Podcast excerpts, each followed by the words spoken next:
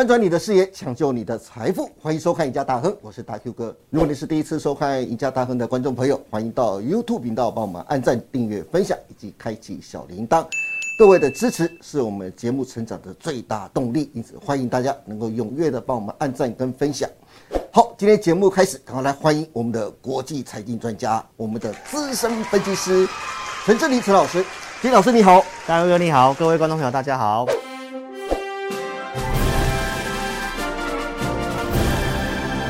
金老师，刚刚我特别称呼你是国际财经专家，对不对？不因为今天我就想跟你聊一聊美国啊，就是聊美国什么呢？就是美国每十年都要玩一次的割韭菜的故事。嗯，因为根据最新的资料啊，手头上的资料，美国现在的债务总额高达三十一兆美金呢、对，这个庞大的数字啊，是各位无法想象的。但有趣的在后面，有趣什么呢？就其中的百分之七十八，大概是二十四点四兆美金，是世界各国持有的债券啊。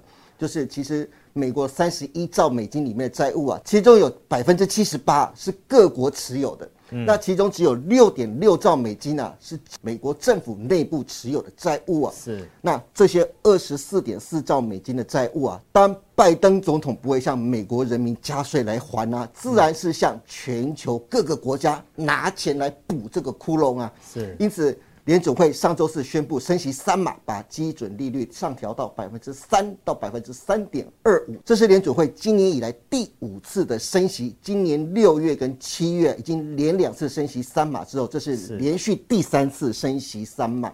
今年已经累计升息了十二码，创下一九八一年以来最密集的升息幅度。根据最新的点阵图啊，显示十一月还可能连续第四度升息三码哦。各位如果有看志林老师盘后直播的解盘节目的话，志林老师已经告诉大家了，十一月份很可能就会第四度升息三码。对，联总会甚至预估啊，终端利率的终值将上修到百分之四点六。是那根据环球时报指出啊，联总会升息进一步会加剧全球资本市场的动荡，增加新兴国家金融市场金融危机的发生率，也会加大全球经济衰退的风险。其实从这个角度来看，联储会的升息实质上是美国以全球经济衰退风险为代价来换取降低国内的通膨啊。这指控非常的严重哦。那另外，《华尔街日报》也批评联总会激进的升息将促使美元强升，所以有助于遏制国内的通膨，确定全球的经济啊危机四伏啊，目前已经正在发生了。因此，我就特别想问一下志林老师，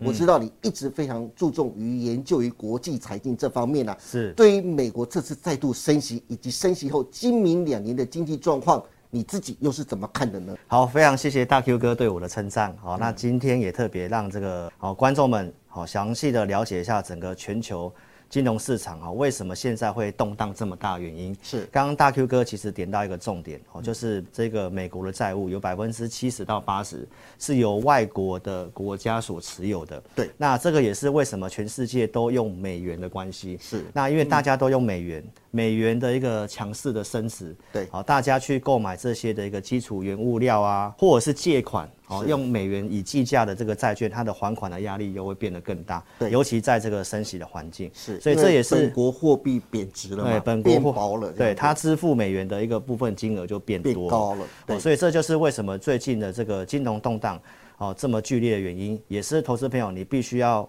了解美国的一个货币政策，是。所以这个时候其实是一个让你。哦，非常可以去做学习的一个机会嗯哦，大家也不要因此行情不好就忽略了这些一个重要讯息。行情不好，反而是学习的开始。是是是，那我们先快速跟大家追踪一下这两个礼拜所发生的事情。当然，在前两个礼拜前是这个通膨高过于预期嘛，对，所以才有到上礼拜的这个联准会又升了三码。那这三码的一个点阵图的内容呢，老师直播有详细讲过了，我今天就大概重点式来告诉大家。原先的这个二零二二年的一个终端的利率，原先是只要停在四左右，对。但是这一次的一个会议内容是已经提高到平均值会来到四点三七五，好，所以比市场上还要再更多一点点。那包括明年二零二三年，其实也稍微上调，是哦，也是大概调到平均大概到四点六这附近。那从点阵图大家可以看到，就是到二零二五年才有可能进行这个降息。对，然后联准会的这个中性利率停在二点五，其实也没有变。哦，所以二点五以上就是代表它的货币比较紧缩的意思，然后会陆续到二零二五年才会开始降下来。是，那我们要跟大家讲一下，说这个大概会有什么样影响哦？在这个时间点，你可以去检视一下接下来的，不管是投资的机会，或者是哪些啊不太对的，你应该去避开。那这就是我们今天节目要跟大家讲的一个重点哦。是，好，那我们来看一下，第一个，现在台面上很多人都在跟你讨论这个公债值利率倒挂的事情。哦，这个是最近整个热门，然后告诉你说，呃，公债值利率倒挂，所以因为这个状况，哦，可能全球经济会大萧条、大衰退的这种说法。那其实这方面我有不同的见解了哈，因为这一次的倒挂跟过去几次不太一样，是这次的美国经济它是比较属于过热，那它之所以会倒挂，是因为现在联准会在做这个 QT，哦，就是在。呃，缩减资产负债表。那因为它在前阵子，呃，大约在二零一九年的时候，一度有出现市场上出现这个美元荒，所以当时他就去大量买进短期的债券。是。那他去买这个债券的话，就会让短期的这个殖利率，两年的哦，会或者是一年的这种短期国库券会往下。那现在因为 QT，它大量的去卖短债，因为长的债务的部分。本来它是最大的买家嘛，所以这方面它只是一个被动性的到期，好不再去买新的。但是短的部分它是不断的在做卖出，嗯，所以造成短的殖利率在往上窜。其实这是一个殖利率倒挂的一个主要原因，所以投资朋友不要去看这个实际的结果，是，或者是就是直接去断定它怎么样，嗯，因为现在美国的经济它是属于过热，它不是不好，但是其他全球其他国家是。因为持有美元，美元狂升，对，所以这当然就是会有一些的一个问题产生。是，所以我们当然先了解原因，也稍微从过去的历史哈来去做，呃，这个了解一下过去这个倒挂之后所发生的事情。可是金老师，根据我最新的资料里面呢，里面说啊，像殖利率曲线指标之父，号称的就是杜克大学教授啊，呃。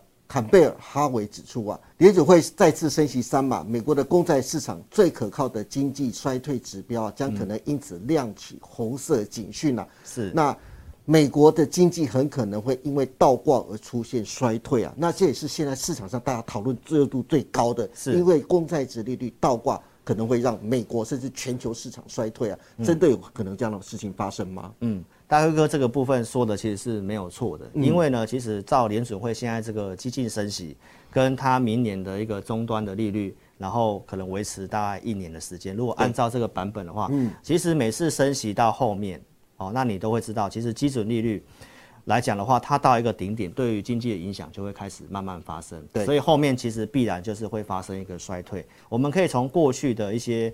历史来跟投资朋友做这样的分享哈，美国公债殖利率过去的倒挂，那制作单位这边蛮贴心的哈，就是整理了过去七次倒挂状况，让你去对应股市的一个走势。那比较特殊的是在前一次是在二零一九年这个地方，对，当时其实也发生过一次倒挂，那很多人认为说那时候可能就要经济衰退了，不过在那个时候股市反而见掉低点，对，开始往上走，是，所以从这个图表哈，让投资朋友知道一下。不是每一次的倒挂就一定百分之百会发生什么事情，而是其实每个时候的它的一个条件是不太一样。但是其实确实也是在每次发生这个倒挂的事情之后，美国经济就会开始发生衰退，因为这个一定是有些事件才会让市场上预期说接下来景气会开始趋缓，甚至落入衰退嘛。是，所以这方面的一个想法，我刚刚已经先跟大家讲，这次其实还有多了联准会 QT。大量的去抛售短天期的一个债券，好，所造成的这个倒挂。所以从这个图表来告诉大家，你用二零一九年的案例，当然倒挂之后股市都会做震荡，但是不妨我们可以从制作单位的这个图表去对照一下。好，其实发生过倒挂的时候，像最近这一次，它也倒挂有一段时间了。对，那对照这个蓝色线图，就是标普五百的一个线图。每次倒挂之后，股市都有做一波修正。从一九六九年或一九七四年，那包括一九七四到一九八零那一段，刚好是之前的这个沃克就是打通膨的那个时期。对，就是通膨很高，利率直接拉到百分之二十。是，但是其实你不妨可以稍微看一下，在一九七四年那时候股市见低点之后，到一九八零年的那个时代，也有发生倒挂。但是股市它是震荡一下，还是继续往上走。那倒挂之后，尤尤其像一九八九年那个地方，倒挂之后，其实股市稍微轻微震荡，它后面还是创高。真的，那你再对照一下，像两千年那次是因为有事件的驱动，对，刚好就打抗泡沫嘛，就是一些科技的泡沫。当时科技股听说本益比都是几百倍的，对，所以那时候的环境跟现在的评价又不一样。那二零一九年那一次，我们刚刚也讲，那一次发生倒挂，我记得很清楚，十月见低点就往上了，所以这个没有一个百分之百，但是发生这个东西你就要谨慎，嗯，所以你就可能控管资金，然后看，呃，大概用几成的比例，那你可能去应对一些受害会有影响的，你避开，那有机会的，像我们节目常常讲的一些股票呢，这边这个制作单位也很贴心嘛，我们就举个案例好了。像这个直利率倒挂或者是升息，它会有影响的，就是它接下来打经济嘛。嗯，它打经济可能跟景气循环高度相关的。对，哦，比如说像这个航运哦，货物的部分运价在跌，大家其实最近都有看到。那原物料的部分其实也有跌一段时间了。嗯，像这个女股神伍德，他就讲了，不管是美国的一些木材啦，很多其实都跌五六成以上了。是，其实这都已经发生了。嗯，那金融类股大家就觉得很奇怪。明明升息不是有利金融类股吗？好，其实呢，当然它是一个稳定的资产，但是因为金融环境不好，整个量缩，对，整个金融方面的不管是投资的业务啊，或者是我们一般在证券交易量缩，这些都是一个比较负面的影响。加上这个殖利率曲线倒挂的时候，金融业都会有很多的债券的这个浮动损益，是，哦，所以这个都是一个比较负面的影响，它就需要去反映利空。是，那第二个就是这个景气。哦，联动相对低的，那这个时候其实就是一个投资的机会。你看哦，这个地方大 Q 哥，你有看到一个东西叫做这个政策支持吗？政策支持啊，哎，这政策支持就让我想到，如果以台湾为例，或者以全球为例的话，最近的绿能政策是不是也算呢？对，就是基础设施嘛。那所以其实。这个制作单位不不妨可以放一下，像我们讲的这个台达电或中心电的线图，股市跌了四千多点，但是这些股票基本上还是在往上，而且也接近今年的高点，所以不是在这个环境之后，所有的股票都看得很差，是你可能这时候你要去做一些应变的调整。那这个像必需品的消费啊，那这个是反正就一定是需要的，所以这些的股票也很稳定。那公营事业的部分也是一个稳定。那景气不好的话，医疗保健它也是必须要的，因为你还是要看医生，要吃药嘛。对。所以最近的这个生技股其实也很强势。对。所以大家从这些的东西的逻辑，你就可以看出来说啊，其实。在不同环境，它有适合可以做的股票。是，那只是说事件发生的时候，你可能避开，真的会有影响的。嗯，那有机会的，你可以做一些资金做琢磨。不过，刚才志颖老师一番话，也真的让我了解到最近的生技股为什么能涨这么凶，原来跟这个也有很大的关系。对对对对对，没有。不过，志颖老师刚才特别提到美国的激进升息啊，其实除了公债值利率倒挂之外，投资人另外还最关心就是汇市的变化了。台湾央行啊，在上周四再度宣布升息半码。不过比较特别的是啊，是国外国家面对美国升息的态度啊。首先是瑞典，在联准会升息的前一天就紧急升息四码，我比你还要多，来反制美国啊，创下三十年来最大的升息幅度啊。日本则是维持负利率百分之零点一啊，维持宽松的立场。日元原本应声贯破一百四十五，一度贬到一百四十五点九，但是日本。随即进场干预，让日元一度提升到一百四十点三三呐。对，但是日本的干预能维持多久？市场还在拭目以待哦。是，不过我还是很想问一下志林老师啊。对，人家说股市是用钱堆出来的，没错。今年来啊，台币已经贬了超过百分之十三了，直接反映在股市上的就是外资资金的外逃。截至八月底啊，外资已经在台股提款了超过一兆台币啊！一你看台币很有可能继续贬值，贬值到三十二，甚至上看三十三的关卡吗？如果台币继续贬值啊，台股的后市又该如何观察呢？我想投资人都很关心呢。汇率的部分，它应该还是比较趋向贬值，嗯，只是说会不会贬到那么多，其实很难讲。那只是说短期贬的幅度跟速度有点快，是哦，那这个当然会造成一些恐慌，包括股市的下跌。嗯，所以为什么日本它要出来做止贬啊？那我们台湾的央行其实也有做一些喊话，因为这短期确实贬的速度有点过快，日本的政府哈就正式的出手去做干预，所以在这个关键的位置，日本的政府出手有一个贺主的效用。嗯，那我们来看一下这个美元的一个急升。全球货币的部分哦，就是刚刚大 Q 哥有讲的，全球百分之七十都用美元，对，所以美元在狂升的时候，那整个新兴市场国家货币都大贬，那股市也会受到压力。像日元贬最凶，大概今年以来已经贬接近二十五趴，那韩元十七趴。那我们台币的部分相对轻哦，大概只有大概在十三帕左右。那其他的部分很多都惨不忍睹啦。对，所以这方面就是美国就是以邻为祸嘛，嗯，就他自己升，然后他购买力增加，他将他的通膨，啊，把所有的通膨都输出到其他国家去。对，哦，所以这就是。大家哦，对美国就是又爱又恨的地方。那我们从一些技术面来跟大家解读一下这个美元的部分哦，因为反正就是升息了嘛。嗯。那升息这个东西，按照经验，它会有不同的阶段哦。就是我们现在大概看到联储会的政策，就大概到明年二月那一次再升，可能就停住了。是。所以就是预期来讲，就是到第一季度，其实也大家讲，就是明年的第一季大概会是美元的转折。是。所以股汇市可能在那个时候就会出现转折点。那现在已经要接近第四季，甚至也接近明年第一季。是，所以未来这半年的时间是你可以好好做准备的，因为股市很有可能就是在这里会见到相对低点。再熬就是这半年时间了。对对对对对。所以在美元这个位置，加上日本的政府出手之后，这里短线上如果美元。哦，在这里能够稳住的话，那股市这个地方的一个低点也有守住的机会。是，那看一下台币的走势，哦，连续的一个贬值走势，它现在其实已经到二零一九年八月份，哦，就是我们刚刚讲的那个倒挂那个位置。对，哦，然后也贬到一个相对的位置。所以在这个位置来讲的话，它会应该会做一些震荡，因为这个短期贬的速度真的是有点过快了。嗯，那很多人会去联想到二零一五年当时台币贬到三十三点八，趋势上当然它会趋贬，对，就是到这个地方它可能贬到这里就开始停住了。嗯，那股市可能就因此就打底了。是，所以回头看这个台股的大盘，通膨跟这个升息的状况，反正就压回来要。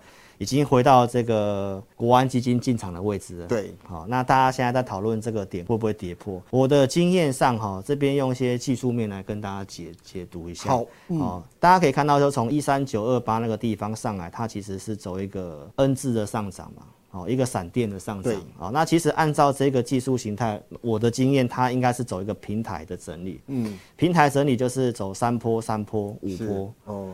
它现在它前面是先走一个山坡，然后现在是在走一个下降的山坡，是，所以这个下降下山坡它已经接近前低的位置，嗯，那后面评估应该会有个无坡的上涨，是，好，那就是反映到刚好第四季我们台湾的这个汇兑有些公司有汇兑收益，台积电因为有这个急单，是，好，加上要选举的因素，加上日本这里已经开始出手直贬，汇率也有机会稳住的一个现象。所以这里我认为它即便会有机会调回撤这个一三九二八，但是技术形态它就是一个三三五破的几率很大。是，所以这里我认为短线不用去杀低，那你反而可以去找一些有机会的题材，是去卡位这个选举有这个机会，因为美国也要选举，对，应该也不会希望说在选举之前美股还破底嘛。对，所以按照政治、按照汇率哈，所有的逻辑、技术线图的想法，大概就是走三三五坡。所以这里可能在山坡的进行式很接近，然后后面这个五坡，我觉得你是可以稍微期待一下。好的，今天非常谢谢陈志林老师跟我们分享了这么多关于美国升息狂割全球韭菜，为了降低自身国家的通膨啊，完全无视全球经济衰退风险的背后阴谋啊，以及投资人在面对公债值利率倒挂和台币狂贬之下的金融环境，投资人该如何面对，以及股市操作上的最佳建议。希望投资人在全球系统性风险来临的同时啊，不但能分散风险，还能保住手中最重要的资产呐。如果大家对今天升息的议题还有任何疑问，或是对接下来十月行情的操作有问题的，欢迎大家都能锁定陈志林老师每周二、四、六晚上八点半直播的《前进大趋势盘货解盘》节目。今天也谢谢大家收看我们赢家大亨，别忘记每周一到周四下午的五点半，我们再见喽，拜拜，拜拜，祝您大赚。